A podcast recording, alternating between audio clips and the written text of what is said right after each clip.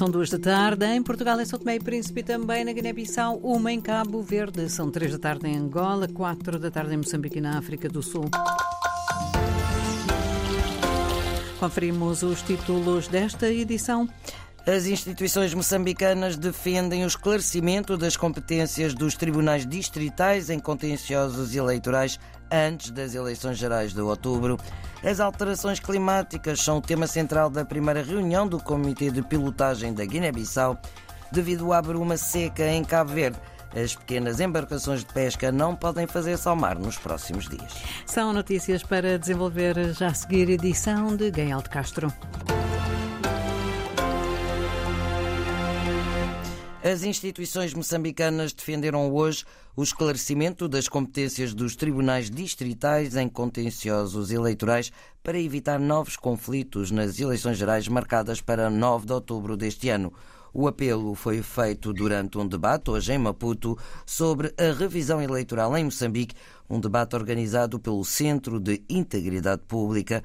O debate do CIP sob o tema Revisão da Lei Eleitoral, oportunidade para clarificação das competências dos tribunais no contencioso eleitoral reuniu, entre outros, organizações da sociedade civil moçambicana, representantes do Tribunal Supremo, da Assembleia da República e partidos políticos moçambicanos. Os trabalhadores da função pública moçambicana em cargos de chefia não vão poder receber pagamento por horas extraordinárias em 2024, enquanto aos restantes não, não poderá ser pago mais de um sexto do valor do vencimento mensal. A medida consta do documento governamental que estabelece as regras de execução do Plano Económico e Social e Orçamento do Estado de 2024, que determina o reforço dos mecanismos de controlo de pagamento de horas extraordinárias, algo que só pode acontecer quando se verifiquem motivos ponderosos mediante autorização superior.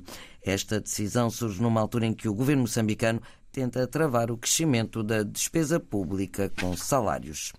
Começa hoje em Bissau a primeira reunião do Comitê de Pilotagem com vista à elaboração do Plano Nacional de Adaptação às Mudanças Climáticas. A iniciativa do governo guineense conta com o apoio do Fundo das Nações Unidas para o Desenvolvimento, PNUD, e visa fortalecer as capacidades de adaptação e resiliência do país, integrando os riscos nos processos de planeamento nacional nos setores da agricultura e turismo. A representante do PNUD manifestou-se preocupada com a vulnerabilidade do país face às mudanças climáticas. Por isso, Alexandra Cassaza aponta a Guiné-Bissau como um dos países prioritários em termos de apoio da sua organização. As comunidades eh, mais pobres são muito vulneráveis à mudança climática. Então é uma prioridade para o PNUD apoiar países como, como a Guiné-Bissau. As comunidades da Guiné-Bissau são muito vulneráveis à mudança climática, como, por exemplo, inundações.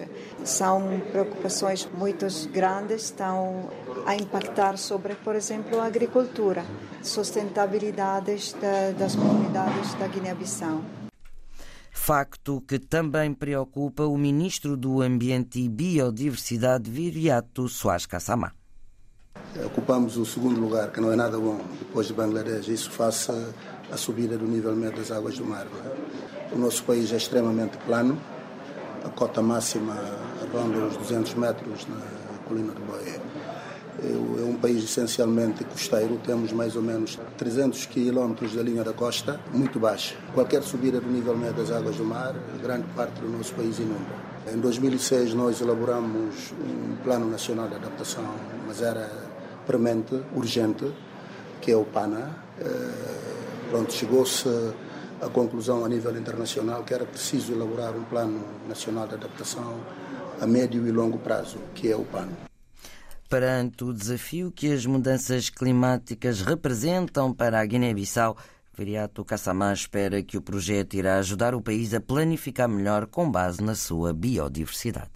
E este projeto vai ajudar sobremaneira, como disse a representante do PNUD, planificarmos a nossa adaptação eh, com base na biodiversidade, com base nos ecossistemas. Nós chamamos isso de adaptação baseada nos ecossistemas. Eh, uma das bandeiras da Guiné-Bissau é a biodiversidade. É um país extremamente rico em termos de biodiversidade e vamos usar os recursos da biodiversidade, vamos usar os nossos recursos naturais para podermos planificar melhor a nossa adaptação a médio e longo prazo. O Plano Nacional de Adaptação às Mudanças Climáticas da Guiné-Bissau vai ser elaborado com o apoio financeiro do PNUD no valor de 2 milhões de dólares e tem um horizonte temporal de execução de 7 a 10 anos. Os botes, embarcações de pesca local e pequenas embarcações de boca aberta estão proibidos de saírem ao mar em Cabo Verde nos próximos dias devido à reduzida visibilidade provocada pela bruma seca. Segundo o Instituto Marítimo e Portuário, o aviso é feito a todos os armadores proprietários, patrões e pescadores em geral por razões de segurança. A mesma autoridade marítima cabo-verdiana indicou que nas próximas 24 horas há uma tendência para uma redução significativa da visibilidade devido à bruma seca. O vice-primeiro-ministro e ministro das Finanças de Cabo Verde garante que o governo já definiu os objetivos a atingir com o primeiro compacto regional aprovado pelo Programa Norte-Americano para o Desenvolvimento Millennium Children's Corporation. Olavo Correia acredita que o compacto deverá ultrapassar os 176 milhões de dólares, o valor acumulado dos dois anteriores programas de que o arquipélago beneficiou em 2005 e 2012 teremos a, a, a, oportunidade de começar a dar uma especialidade, mas depois vai haver uma equipa nossa e do, do MCC que vai, vai trabalhar nos programas todos, nos conceitos, na estratégia e depois vamos, no final, selecionar os projetos. Mas o que nós queremos é garantir as condições para que Cabo Verde duplique o seu potencial de crescimento económico, melhore as condições de conectividade e de mobilidade, reduza os custos de fatores, nomeadamente ao nível do setor energético, e depois garante as condições para uma maior articulação com o mundo.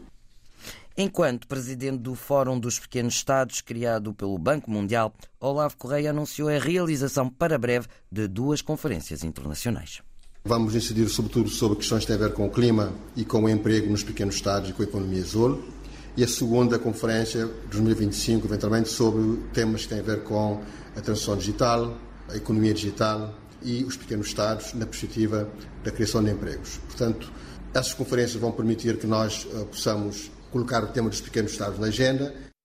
Declarações do Ministro das Finanças de Cabo Verde, Olavo Correia, que irá encontrar-se na próxima quinta-feira com a Diretora-Geral do Millennium Challenge Account, Alice Albright, que já se encontra na Ilha do Sal.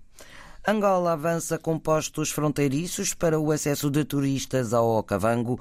O presidente João Lourenço autorizou a celebração de contratos de obras públicas para a construção de quatro postos fronteiriços de acesso à região angolana de Okavango na província do Quando Cubango para facilitar o acesso e mobilidade dos turistas.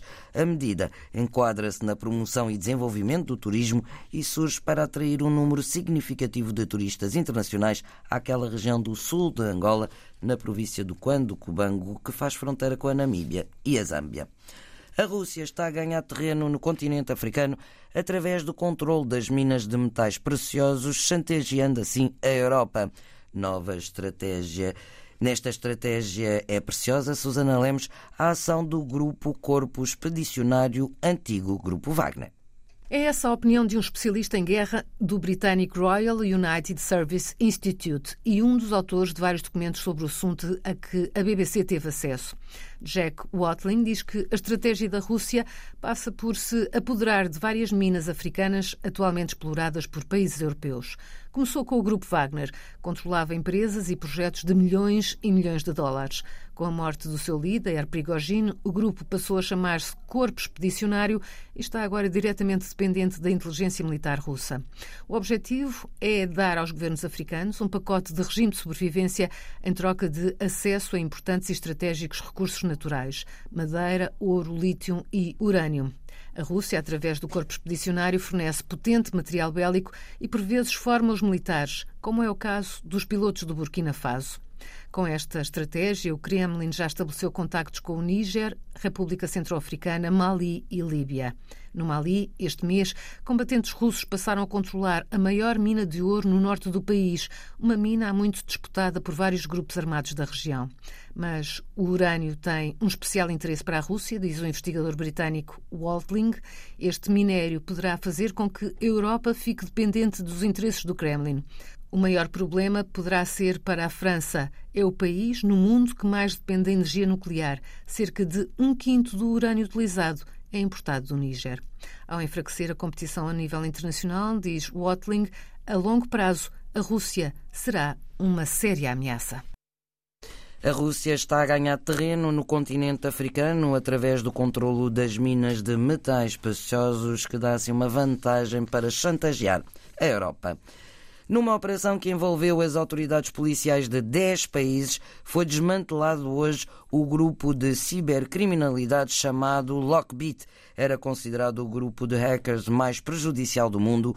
O anúncio foi feito pela Agência Britânica de Luta contra a Criminalidade, que se infiltrou na rede do grupo e conseguiu comprometer toda a capacidade criminosa destes hackers, que terão feito milhares de vítimas por todo o mundo e causado perdas de milhares de euros. Esta ação de desmantelamento do grupo de hackers teve o apoio da Europol e do Eurojust. Atenção se vive em Portugal, aviso laranja em sete distritos de Portugal continental entre as 6 da tarde de hoje e as 7 da manhã de sexta-feira, devido à agitação marítima, as ondas, podem, as ondas podem mesmo atingir os 12 metros de altura no litoral do país, a norte de Lisboa. Há aviso amarelo também por causa da agitação marítima para Faro, Setúbal e Beja.